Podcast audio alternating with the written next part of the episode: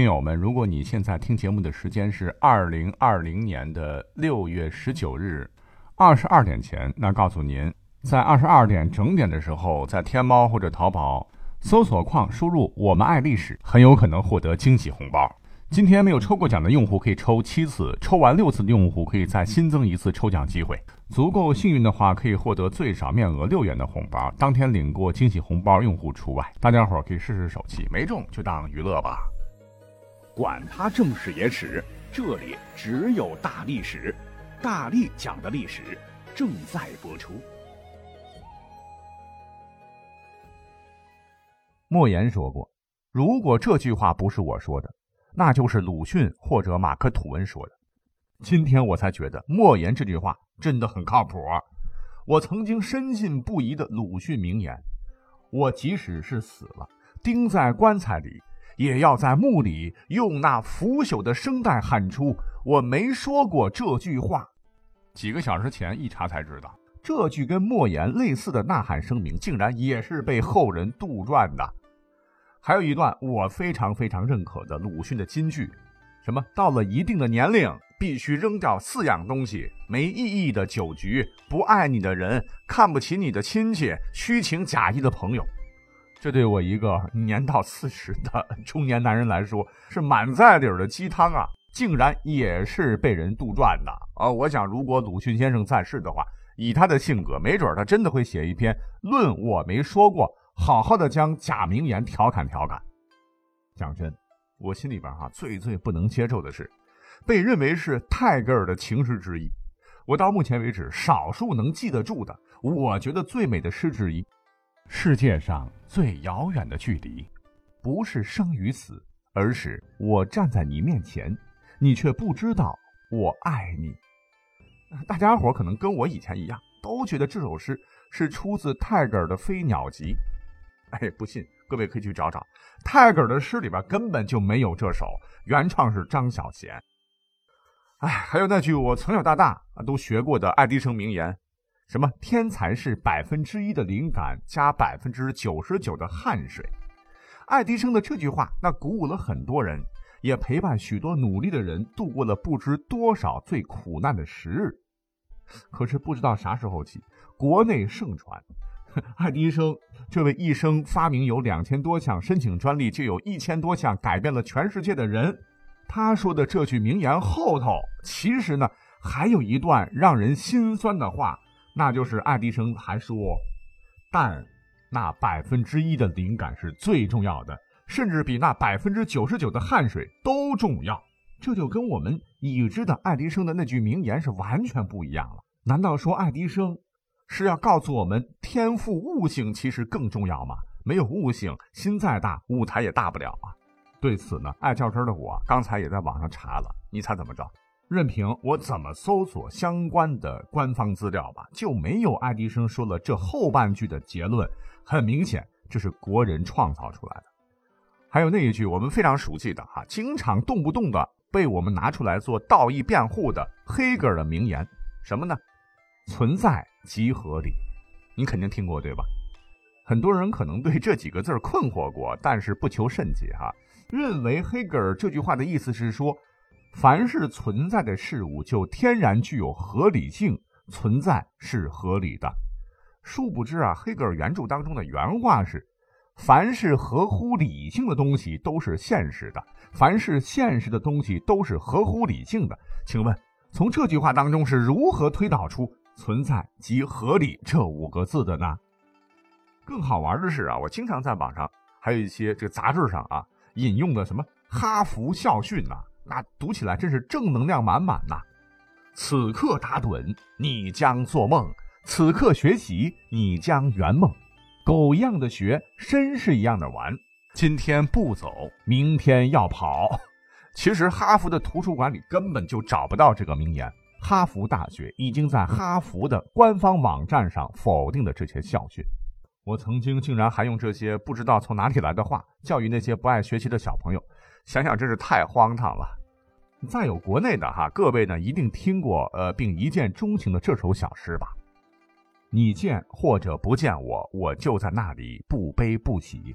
你念或者不念我，我就在那里不来不去；你爱或者不爱我，爱就在那里不增不减。这一小段被广为传颂。其实呢，这首诗完整的应该是：你见或者不见我，我就在那里不悲不喜；你念或者不念我，情就在那里不来不去。你爱或者不爱我，爱就在那里不增不减；你跟或者不跟我，我的手就在你手里不舍不弃。来我的怀里，或者让我住进你的心里，默然相爱，寂静欢喜。哇，如果是一位……情窦初开的女孩子，听闻这首诗，一定感动的稀里哗啦。想着哈，要是有一个男孩能为她写出这样深情的诗，一定得跑过去见他，整天都念着他，一生爱慕他，一辈子跟着他。再一看这个作者，肃然起敬啊，仓央嘉措。其实，在今天，我负责任的告诉大家哈，历史上只有《不负如来不负卿》这首较为可靠，是源自于仓央嘉措。这首见与不见的小诗啊，连同也是火得一塌糊涂的问佛，什么我问佛为何不给所有女子羞花闭月的容颜？佛曰：那只是昙花一现，用来蒙蔽世俗的眼。没有什么美可以抵过一颗纯净仁爱的心。我把它赐给每一个女子，可有人让她蒙上了灰，也是被后人杜撰的。仓央嘉措历史上确实是写过所谓的情诗，可是呢，都是短歌体啊，每节四句，每句六个缀音，是西藏人口头随便唱的。不要说句式不对了，这么晦涩难懂、有深度的诗歌，在当时还是农奴制的藏区，怎么可能做到妇孺皆知的传唱呢？通通都是假的。网上传的啊，仓央嘉措的诗大多都是伪作。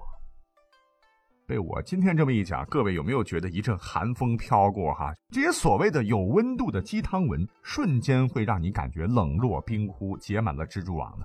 在这个鸡汤盛行的年代，哈，大家伙都不知不觉中啊，已经不知被多少假的名言欺骗了感情了。你看现在名人不光是不能幸免了，村上春树说呀，余秋雨说呀，白岩松说，崔永元说，这个代表人物其中有一位就是马云说啊，你像那个。今天你对我爱搭不理，明天我让你高攀不起。传是马云在纽约阿里巴巴上市时所说。结果呢，马云亲自发微博澄清，说我还真的认真查了查，我还真的有点信了。那近代的历史人物林徽因说呀，胡适说，尼采说，爱因斯坦说，流传至今的很多名言也都是被杜撰的很惨。那么在古代，离我们的时代更加遥远，那更是重灾区啊。古文也经常被后人搞得缺胳膊少腿了，问题可就更大了。从老子说、孔子说、亚里士多德说，中外名流被黑的名言也是一应俱全啊。你像这个孔子，就是黑的真的比较惨的一位啊，不少名句都被断章取义，最后以讹传讹，发生了严重的偏差。我就觉得跟重新杜撰也差不多了。你像我们都熟知的以德报怨啊，别人打我左脸，我不要生气。我右脸贴给他，让他打。不少人就说，儒家磨灭了中国人的确性，其实呢，就是被这句话深深误解了。其实呢，这句话的原文是：“或曰以德报怨，何如？”子曰：“何以报德？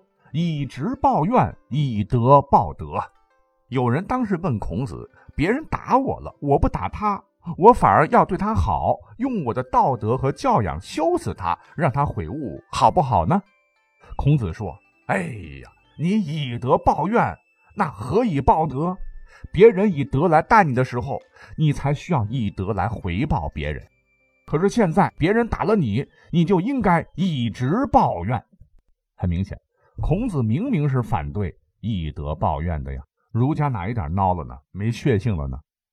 让孔子背锅的还有这句哈：‘唯女子与小人难养也。’”但这句话并不是说女性和小人比较阴险啊。原文是“唯女子与小人难养也，近之则不逊，远之则怨。”孔子说的小人指的是平民百姓，是相对于大人世之外的另一个阶层，不是我们今天这个踩小人那个小人，没有贬义的意思。而养在文中是相处的意思，那这样全句话就应该好理解了吧？意思是与女人和平民百姓的关系很难处理好，过分接近了就不知道谦逊，过分疏远了就会心生怨恨。那这句话明明是教大家如何相处啊，为人之道啊！你看，让人家是把这个话呀掐头去尾，照字面意思是完全歪曲了。这其实就算是一种变相的杜撰，难道不是吗？我们再来讲一位国外的著名古人哈，也是大名鼎鼎，大文豪莎士比亚。第一次见一个人，体温在三十八点六摄氏度，就叫一见钟情。这句话也在朋友圈是热传哈，说是莎翁名言。实际上，摄氏度这个概念是由十八世纪的瑞典一位天文学家叫做安德斯·舍尔修斯提出来的。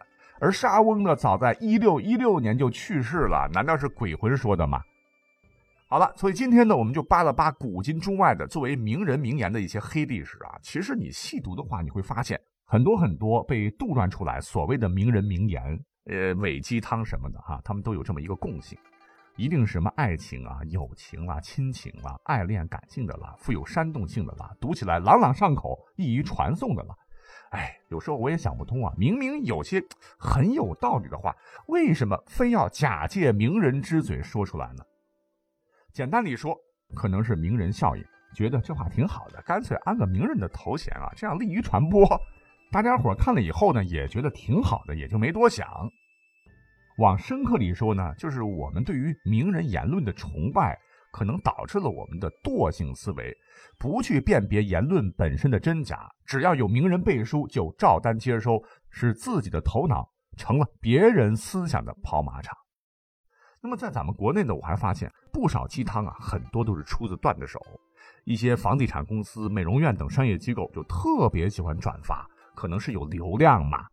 我又忽然又想到哈。